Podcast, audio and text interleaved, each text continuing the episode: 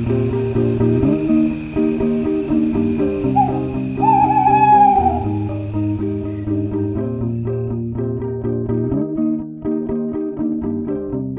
i dobrodošli u Countspot, podcast o klimatskoj pravdi, radu i budućnosti. U ovome podcastu razgovaramo o negativnim ekološkim, ekonomskim i društvenim posljedicama našeg trenutnog načina života i rada, te koje solidarne alternative već postoje i kako ih možemo nastaviti razvijati. Ja sam Antonella i naš današnji gost je Marinela Matejčić koja radi u udruzi Pariter. Udruga za ljudska prava i građansku participaciju Pariter je neprofitna nevladina organizacija koja promiče ljudska prava, kulturu nenasilja, toleranciju, prava manjina i rodnu ravnopravnost, povezujući neformalno obrazovanje, istraživanje i aktivizam.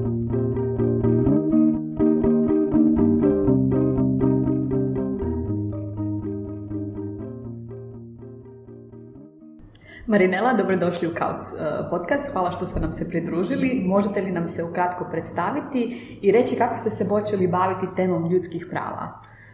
Bok, hvala na pozivu. Uh, dakle, moje ime je Marinela Matejičić, ja sam koordinatorica programa za ženska prava i reproduktivnu pravdu i izvršna koordinatorica jedne od dvije udruge za ljudska prava i građansku participaciju Paritet.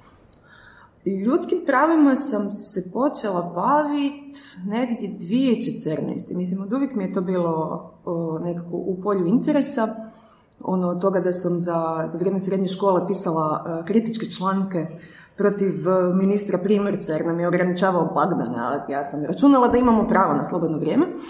Uglavnom, 2014. sam bila na treningu Centra za edukaciju, savjetovanje i istraživanje, CESI, Mlade žene mijenjaju svijet, i nakon toga sam sa skupinom djevojaka s te edukacije pokrenula stranicu Znaj znanje, koja je u tom momentu bila prva web stranica na hrvatskim internetima koja govori o pravu na pobačaj. Dakle, ono što smo mi imali tada na netu su bile razno razne lažne klinike koje su zastrašivale sve one koji su pokušavali doći do informacija. U Pariteru sam počela raditi negdje 2016. godine na poziv e, osnivačice Katarine Mikulić i moj prvi projekt je bio vezan uz žive knjižnice, što i dalje provodimo i dalje mi je drag projekt, ali ga sad trenutno vodim. Vodi nešto intenzivnije kolegica Maja. Odlično, možete li nam reći nešto više o samoj udruzi, kako, kada, zašto je osnovana, kojim se aktivnostima bavi? Pariter je osnovan 18.3.2014. godine na inicijativu Katarine Mikulić i Doris Kramarić. One su zaključile da u Rijeci nedostaje aktivističkog poleta i nedostaje organizacije koje se bave ljudskim pravima u širom kontekstu i koje promiču aktivizam i građansku participaciju. U početku je udruga provodila žive knjižnice koje sam već spomenula, to je jedan od prvih financiranih projekata, Provele su različite akcije koje su bile vezane uz barijere u našem gradu, za koje svi znamo da ih ima. I to su radile u suradnji s organizacijama osoba s invaliditetom. Nakon toga se pariter počeo nekako širiti. Kad sam ja došla, onda smo se počeli baviti više pravom na prekid trudnoće. One su radile na prevenciji i ukazivanju na nasilje nad ženama. A sada je to već organizacija koja je relativno poznata u javnom prostoru. Zadnji projekt koji je nekako privukao najviše medijske pažnje jeste tetka perioda, odnosno naše istraživanje o menstrualnom siromaštvu, što je čini mi se sad nekakav e, kontinuitet koji će nam se događati, odnosno time ćemo se baviti i u narednom periodu i ako sve prođe u redu, ono sneak peek, bit će festival menstruacije u trećem mjesecu. To nas jako veseli. Trenutno provodimo Erasmus projekte koji su orijentirani prema mladima, znači učenje o političkoj participaciji, o građanskoj participaciji, o metodama donošenja odluka, o, kako voditi dijalogi sa donositeljima odluka. Zatim provodimo jedan projekt u kojem razvijamo društvenu igru za mlade žene, to je isto poprilično zanimljivo. E, žive knjižnice su konstanta, kao što sam rekla.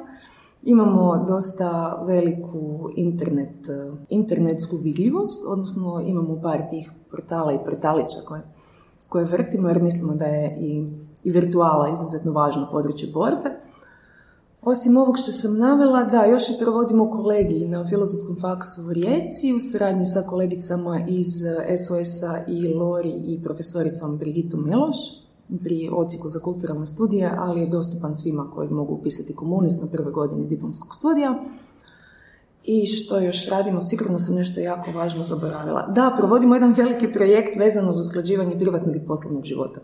Tako da su naše ciljane skupine dosta uh, raznovrsne. Mm-hmm. Široke imate, niste se uključeni, to jest usmjereni samo na mlade ili samo na žene?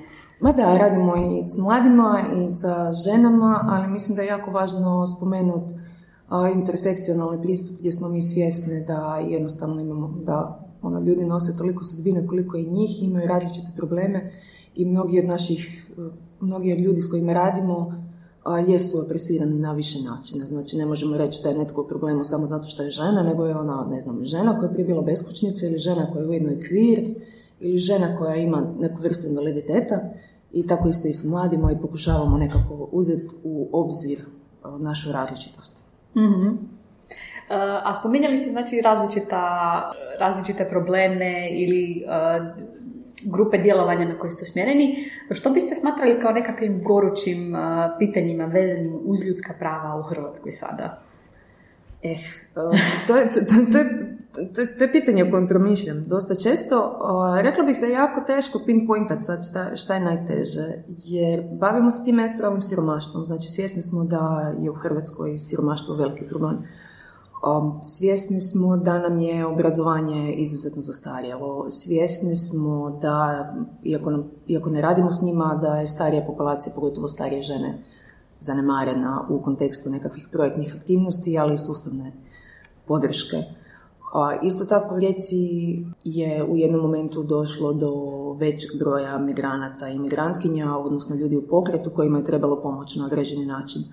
I kada samo, ako promišljamo o statusu ljudskih prava u Republici Hrvatskoj, ako samo gledamo komentare ispod članaka o ljudima u pokretu, bi ispalo da je u Hrvatskoj sve savršeno. Naime, e, svi pomažu ljudima bez doma, svi pomažu starijim osobama, svi pomažu mladima, e, svi plaćaju ručak redovno barem jednom djetetu, ali to nije nažalost slučaj. E, krše se ljudska prava na svim mogućim razinama. Jedan od velikih problema je taj što ljudi nisu svjesni koja prava imaju i naravno ogroman problem jeste korupcija i nepotizam koji miniraju dobar dio nastojanja da se nešto izmijeni.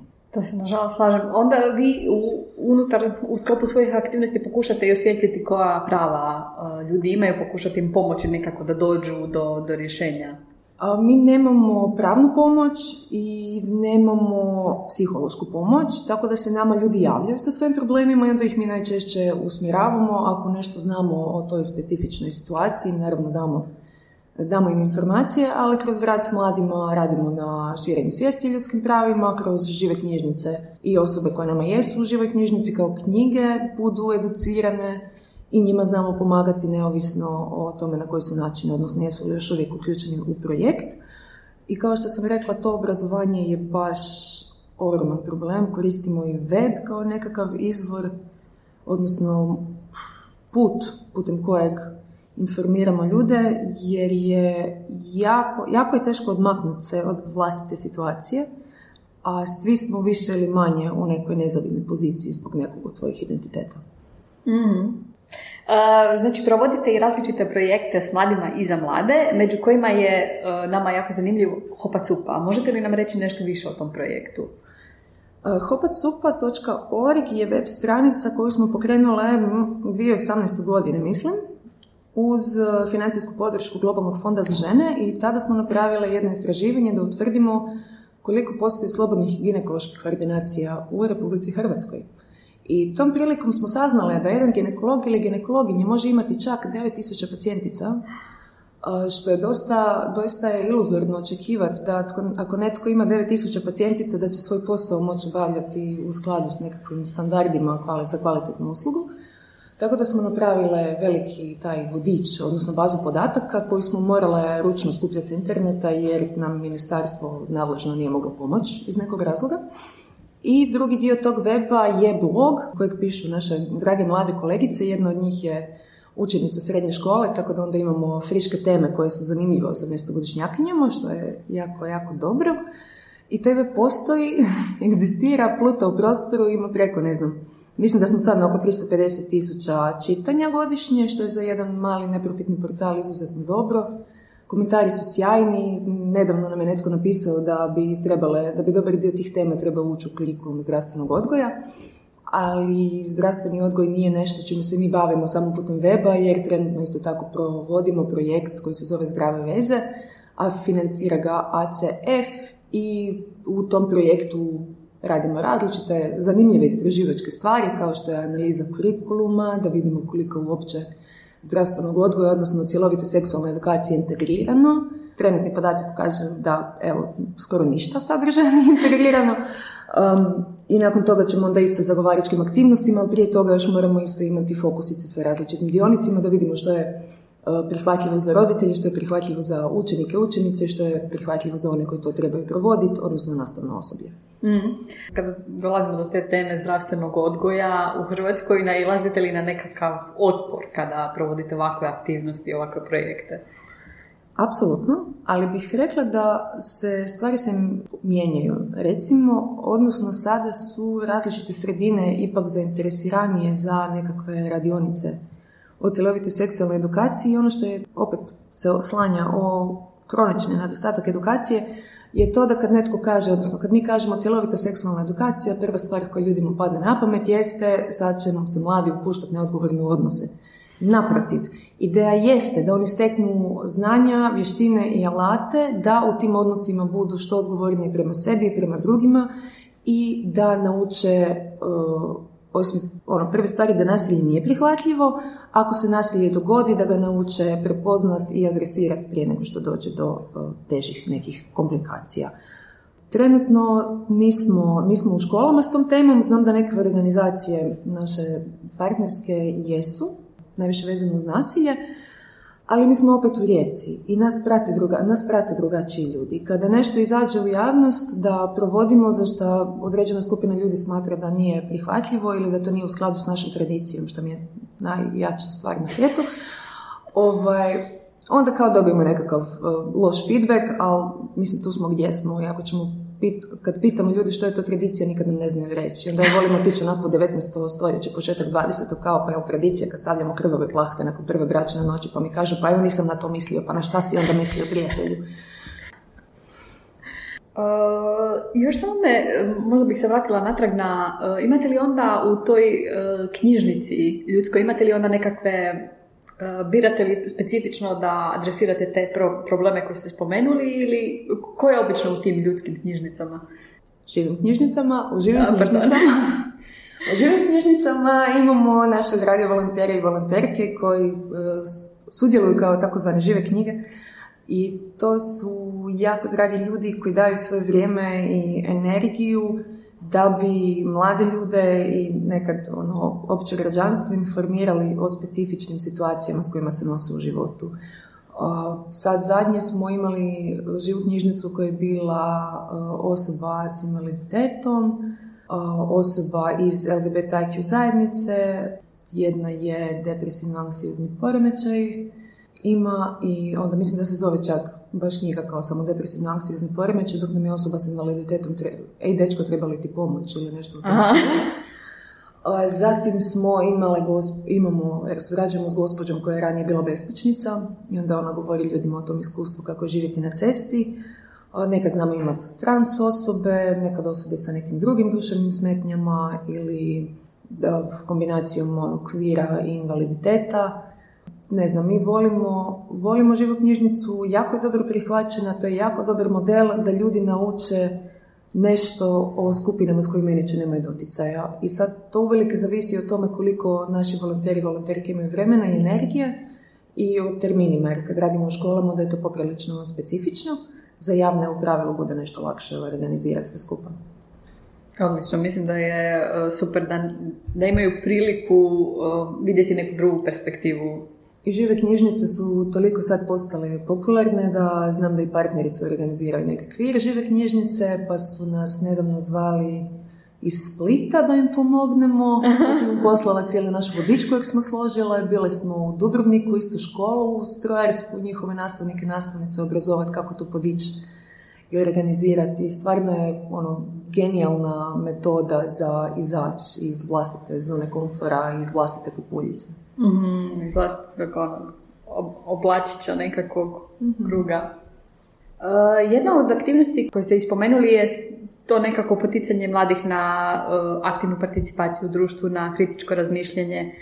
Uh, kako i kojim mehanizmima pokušavate provesti tu aktivnost? Provodimo sad jedan Erasmus projekt i inicijalna aktivnost jeste ta nekakva radionica da vidimo što njih zanima i na koji način se mogu uključiti. Um, provodimo još jedan Erasmus gdje na mladi što putovali smo u nekoliko gradova i onda sa partnerskim organizacijama to budu ili edukacije ili isto tako živa knjižnica na specifičnu temu i različita metodologija se koristi. Pokušava ih se zainteresirati, jer kod nas je ta apatičnost izuzetno veliki problem, niti su mladi zainteresirani da uh, bilo gdje participiraju, niti su stariji zainteresirani da mladima puste taj prostor da participiraju. Onda mi je izuzetno zanimljivo kako tijekom godina, od kad sam ja bila mlada, kad sam ja bila mlada, imam 35, kad sam bila ovaj, mlada prema europskim standardima, um, cijelo vrijeme se govori kao moramo mladima dati prostor. I taj prostor se kontinuirano koristi samo na razini tokenizacije. Tamo bila sam u nebrojnoj situaciji gdje sam ja kao mlada osoba samo sjedila za stolom i to je bilo to. Ali nije stvar u tome da oni samo sjede za stolom, već da ih osposobimo da sami počnu provoditi različite stvari, različite aktivnosti, projekte, da se angažiraju u svojim lokalnim zajednicama. Sad je ovo, mislim, iako nije vezano ono, uz naš direktan rad s mladima, ali meni je bilo briljantno kako je nakon istraživanja o menstrualnom siromaštvu toliki broj studenata i studentica odlučio angažirati se da se osiguraju besplatne menstrualne potrebštine na kampusima, na sveučilištima ili samo na određenim fakultetima. Dakle, ono što, što treba dati mladima jeste upravo to nekako znanje i slobodan prostor. A mislim da svi skupa štekamo sa slobodnim prostorom. To je to, uvijek, uvijek želiš promovirati nešto svoje. Da. Moj prostor. Hm. Onda možemo preći na pitanje e, zašto ste se priključili e, pariteru? Što vas je privuklo specifično e, toj udruzi? Da, prije paritera sam radila na jednom birokratski bizarnom radnom mjestu, odnosno radila sam na osnivanju zemljišne knjige u Opatiji godinama na veoma nezahvalan ugovor o dijelu. I onda kada mi je Katarina pitala ako hoće doći, ja sam rekla naravno da da, jer dolazim iz uh, samohrane jednoroditeljske obitelji i cijeli život sam gledala svoju majku kako preživljava u tom malom mjestu i cijelo vrijeme mi je bilo jasno da je dobar dio njezinih teškoća uvjetovan upravo time što je ona žena. Tako da kad mi je ponuđen posao sam ga obje ručke prihvatila ne samo zbog financijskog aspekta koji zapravo uopće nije bio važan, jer sam, bila, jer sam radila na pol radnog vremena za jako malo novaca i onda sam volontirala sljedećih šest mjeseci. Tako da je to baš kao slijeđenje mog sna, šta je meni napeto, šta ja želim raditi. U međuvremenu sam završila kulturologiju, pa je to sve skupa dobilo nekakav ono, i akademski predznak. Sad sam napravila, šta sam napravila? Napravila sam etnografsko istraživanje sa biseksualnim osobama i izdali smo knjigu, odnosno to, mislim ja sam izdala knjigu. Um, tako da sam vidjela paritere kao neko mjesto gdje, ono, sad ste spomenuli taj naš vlastiti prostor, gdje, da, gdje će imati vlastiti prostor, jer mislim da je ok da svatko ganja neki svoj prostor i da se ispunjava, ali i mjesto s kojeg ću moć olakšati mladim ženama da im bude lakše nego što je bilo meni. I ne znam kako je to na, na hrvatskom onaj izraz kao peseton. Hmm. Ili barem ponudi ako već nije... Da on, ne, nešto da se, da se promijeni i vidim da, da stvari se mijenjaju. Už, užasno je Užasno je teško raditi u organizaciji civilnog društva jer se stvari pomiču izuzetno, izuzetno sporo i često razgovaramo upravo o toj frustraciji koliko sebe damo u nešto i onda ono, dođeš do zida. A onda se opet dogode neke sretne vijesti, neke izmjene, um, dođeš do ljudi koji imaju sposobnost mijenjati zakone i onda promijeniš taj zakon i onda budeš sretna. jer razmišljaš kome, kome je sve to donijelo benefite. Mm. Srušiš par cikli iz tog zida. Tako je, upravo to. A sudjelujete li još, to jest djelujete li još u nekim e, drugim udrugama osim paritera? Um, donedavno sam bila savjetnica i regionalna koordinatorica za uh, FRIDU, Mladi feministički fond. Savjetnica sam Urgent Action fonda, u upravnom sam odboru Centra za kulturu dijaloga i odnedavno sam volonterka Caritasa. O, pa to je cijeli spektar.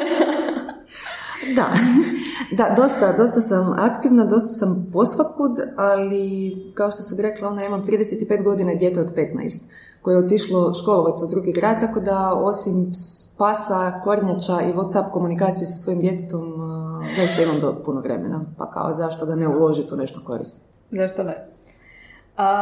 postoje li neke određene teme ili aktivnosti kojima se još niste uspjeli baviti, a htjeli biste ih se dotaknuti na neki način? Mm, organizacijski. uh Organizacijski, apsolutno da.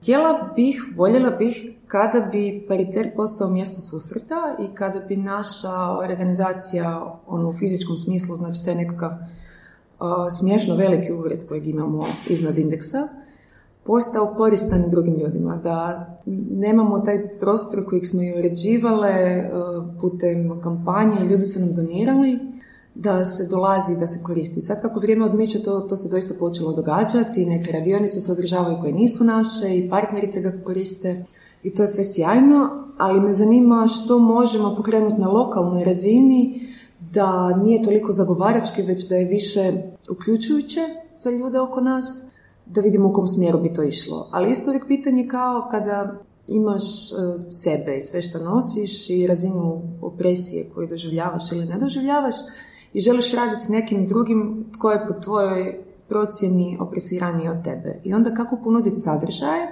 koji nisu maltene kolonijalistički, jer ja ne mogu znati šta treba ikome tko je iz nekakve marginalizirane skupine, dok ja tu osobu to ne pitam. I onda je to isto pitanje povjerenja, tko kome vjeruje, tko što ima od čega. Tako da je to sve skupa izuzetno komplicirano. Um, što se tiče baš projektnih aktivnosti, voljeli bismo raditi s klincima više i voljeli bismo se dislocirati, odnosno otići malo u kotar i vidjeti šta se tamo događa ali vjerujem da, će, da ćemo kroz vrijeme i to isto uspjeti. Ono, sad prolazimo kroz neku reorganizaciju, ali bude to ok. Uh, mislim da se svi skupa često trebamo uh, zaustaviti, stati na loptu i uzeti u obzir relativnost vremena. Ali dobro, mislim da je odlično to što, uh, kao što ste spomenuli, radite te određene fokus grupe i postavljate pitanja, istražujete da vidite, kao što ste rekli, što je kome prihvatljivo.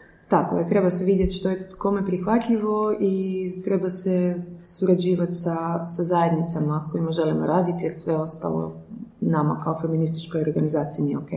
Kada prelazimo na ta pitanja uh, različitih aktivnosti, Kauc projekt bavi se pitanjima uh, klimatske pravde, rada i budućnosti. Jeste li u svom radu uh, i radu unutar udruge imali doticaja s te tri teme? Što se tiče klimatske pravde, mi jesmo podržavale prosvjede koji su se događali u Rijeci i znamo surađivati sa zelenom akcijom vezano uz menstrualno siromaštvo. Tako da smo jednom prigodom čak donirale, ne donirale, nego smo organizirale akciju, solidarnu akciju prikupljanja donacija višekratnih menstrualnih potrebština i to je onda otišlo u Ukrajinu, ako se ne varam. Imali smo s njima isto nekakve javne evente vezane uz e, održivu menstruaciju jer to nam je blisko i zgodno. Što se tiče rada, provele smo projekt koji je bio nekakav Erasmus projekt, a Erasmus i ovaj, moraju biti dosta, dosta konstruktivni, ali smo mi otišli u nekakve aktivističke vode sa kampanjom, znate li što su nam rekli i u toj kampanji smo prikupljali iskustva žena koje se suočavaju sa diskriminacijom na tržištu rada, odnosno prilikom potrebe za poslom. To je bila jedna fantastična kampanja, imali smo i neke aktivnosti na korzu i putem interneta i provele smo cijeli, cijeli jedan projekt Pravo radi žene, nešto u tom stilu, gdje smo imale tematske radijske emisije i okrugli stol na temu žene i rada Zatim sad provodimo taj projekt vezan uz usklađivanje privatnog i obiteljskog života, iako se meni čini da je uh, zajednički nazivnik svim tim problemima kapitalizam, ali uh, Evropska unija me nije pitala, pa evo. A što se tiče budućnosti, mislim da je rad civilnog, civilnog sektora, poglavito civilnog ljudsko-pravaškog civilnog sektora, usmjeren na budućnost, jer sve što mi radimo, kao što sam rekla, je jako sporo i jako teško i sad to što imam osjećaj da, da nije došlo do promjena, vjerujem da su i osjećale žene prije 30 godina koje su iz mirovnog pokreta prešle u feministički, pa di smo sad. Pa kao trebamo taj nekakav ono, daleko staviti, probati vidjeti u budućnost na koji će se način naš današnji angažman vidjeti nekad ono, u, u daljini. Ali mislim da je e, klimatska pravda jako važno pitanje. Ali opet mi smo u toj Hrvatskoj koja je toliko zaokupljena svojom vlastitom prošlošću i nepotizmom i smicalicama da je izuzetno teško baviti se nečime da je ne da je smisleno, jer naravno da je smisleno, nego se baviti nečime da to ljudi prepoznaju, jer su toliko svi u vlastitim problemima da je upravo taj nekakav daleko zor teško staviti i vidjeti gdje nas to vodi. Ono, sad sam doma počela, super ljudi iz urbanog separaja su nam stavili blizu zgrade komposter. I onda svaki dan nosim to voće i povrće dole, odnosno ostatke, i onda shvaćam koliko imam plastike u kanti. I onda šta ću ja s tom plastikom? Ja sam jedna. Šta je sa svima nama? Gdje ćemo mi s tom plastikom? Šta ćemo s tim kad opet poplavi, kad opet poplavi grad? Ne bavimo se s tim. A problem skupe struje, svejedno svi doma hajcaju, nemamo sluha za nikakve alternativne načine grijanja, nemamo, nemamo da, rekla bih zapravo da nemamo kapaciteta. Mi se nemamo kapaciteta baviti nečime šta će biti aktualno za 30 godina, jer valjda ljudi razmišljaju da ih to neće dočekati, ali evo, mislim, dočekat će nas. Mene za vrijeme poplave dočekala kompletno poplavljena ulica i poplavljen auto. Pa sad, di smo šta smo? Konkretne posljedice. Konkretne, veoma konkretne posljedice. Onda kad kažemo klimatska pravda, onda je svima to nešto, a tu zapad, bla, recikliramo, bla. A nije baš zapad recikliramo, nego potopit će nam se placa, nećemo je više imati, ljudi neće imati gdje živjeti, ljudi neće imati šta jest, pa suše, pa te poplave, pa mi je najjače kad čitam na internetu kad su bile one velike suše po ljeti. I neki meteorolog najavljuje bit će velike poplave. I onda ljudi, pa sad su suše, pa bit će poplave, pa di je ovdje problem? I onda netko ispod objašnjava. Ali znate, kada se presuši zemlja, onda ne može apsorbirati vodu, onda to... I sad cijeli, cijeli sustav je pojašnjen i vidim da ljudi ne razumiju. I ako nešto ne razumiješ, jer nisi primila informacije ili ih ne želiš primiti, kako ćeš djelovati u skladu? U skladu s nečime što bi trebalo biti bolje za sve. Da, je, nažalost treba krenuti od uh, edukacije, obrazovanja, od podizanja svijesti da uopće možeš biti tvoren za, za nekakve promjene. Pa da, ali znamo da ne djelujemo dok uh, ne gori. Iako nekad i kad gori, tipa uh, Dalmacija, nije da dugoročno promišljamo kako prevenirati da sljedeći put Dalmacija izgori. Nažalost. A mislim da smo takvi kao ljudi. Da, mislim. A kad se okrenemo ovoj, za kraj ovaj temi budućnosti, e, kako zamišljate svijet za 50 godina? Kad stavite taj daleko zor, što vidite tamo nekih 5-10 godina? Joj, za 5 do 10 godina. Ja sam jedna izuzetno pesimistična osoba po prirodi, tako da ne vidim baš ništa lijepo, kao trudim se diskurzivno, ali ne ide mi.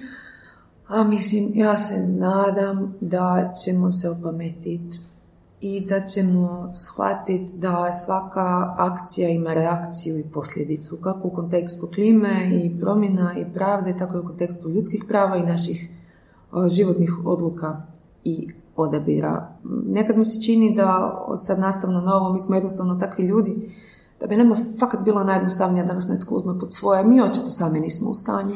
Doista ne možemo. Mi ne možemo. Možda, možda može doći neko ko može stvarno ne znam, ne znam što reći. Ako ćemo ići sad utopistički, baš sam pričala sa kolegicom kao vezano uz prekide trudnoće, mi se nadamo da će doći vrijeme da više nitko živ ne traži pobačaj na zahtjev, da to jednostavno se ne događa jer su ljudi dovoljno odgovorni, dovoljno obrazovani da koriste kontracepciju, a ako tipa i kontracepcija zakaže, ne moraju imati računice, nego to bude čisto emocionalna odluka, na, ne, da staviš na papir da li će mi dijete biti teret ili ću, ili ću ovo jedno moći uspjeti prehraniti. Tako da to je ta neka ideja što se tiče ono, samo prekida trudnoće. Što se tiče drugih stvari, voljela bih da ne živimo u zemlji u kojoj svako četvrto dijete gladno. Voljela bih da ne živimo u zemlji gdje ljudi nemaju pravo na zdravstvenu zaštitu jer HZZO je kakav je, jer se nema novaca. Voljela bih da imamo novaca i da vladajući prestanu mažnjavati tu lovu koja je naša. Isto tako da mi kao građanstvo postanemo svjesni i svjesne da sve to što se troši i sve to što se događa da je to naše, da mi imamo pravo znati i da mi imamo pravo djelovati. I da zapravo počnemo djelovati da svima bude bolje. Jer nije sad stvar u tome da mi kao feministička udruga želimo da samo ženama bude bolje, nekakva ideja feminizma je da se bori za prava ljudi, da, za prava žena, ali zbog patrijarhata i zbog opresije, ali isto tako nama, nama je jasno što se sve događa i znamo gdje možemo djelovati, to pokušavamo napraviti, ali vidjet ćemo. Da malo pokušamo e, taj, potaknuti taj utopizam, e, postoji li nešto što vam daje nadu da će ta promjena biti pozitivna, što daje malo potporu? E sad, tu imam isto tu diskrepanciju između rezultata istraživanja Instituta za društveno istraživanje koje kaže da mladim ljudima kronično nedostaje kritičkog promišljenja i generacije koja je ta istraživana generacija, generacija moje kćeri, odnosno njezinog društva i ljudi oko nje koji su izuzetno otvoreni, svjesni, spremni pomoć, kao i naši mladi volonteri i volonterike koji doista drugačije gledaju svijet nego što smo mi to radili. Tako da mi, oni mi daju nadu da će biti bolje i nadam se da ćemo... Da, ona maksima kao na svijetima mlada ostaje, više se vodimo onom konstruktivnom budućnosti starenje, starenje je budućnost. Mislim da svi skupo moramo razumjeti da starimo i da svi moramo prilagoditi svijet jer ovaj sadašnji jednostavno nama nije prilagođen. Super, odlično. Hvala vam na sudjelovanju u podcastu i na dijeljenju ideje. Hvala još jednom na pozivu i ništa sretno sa svima.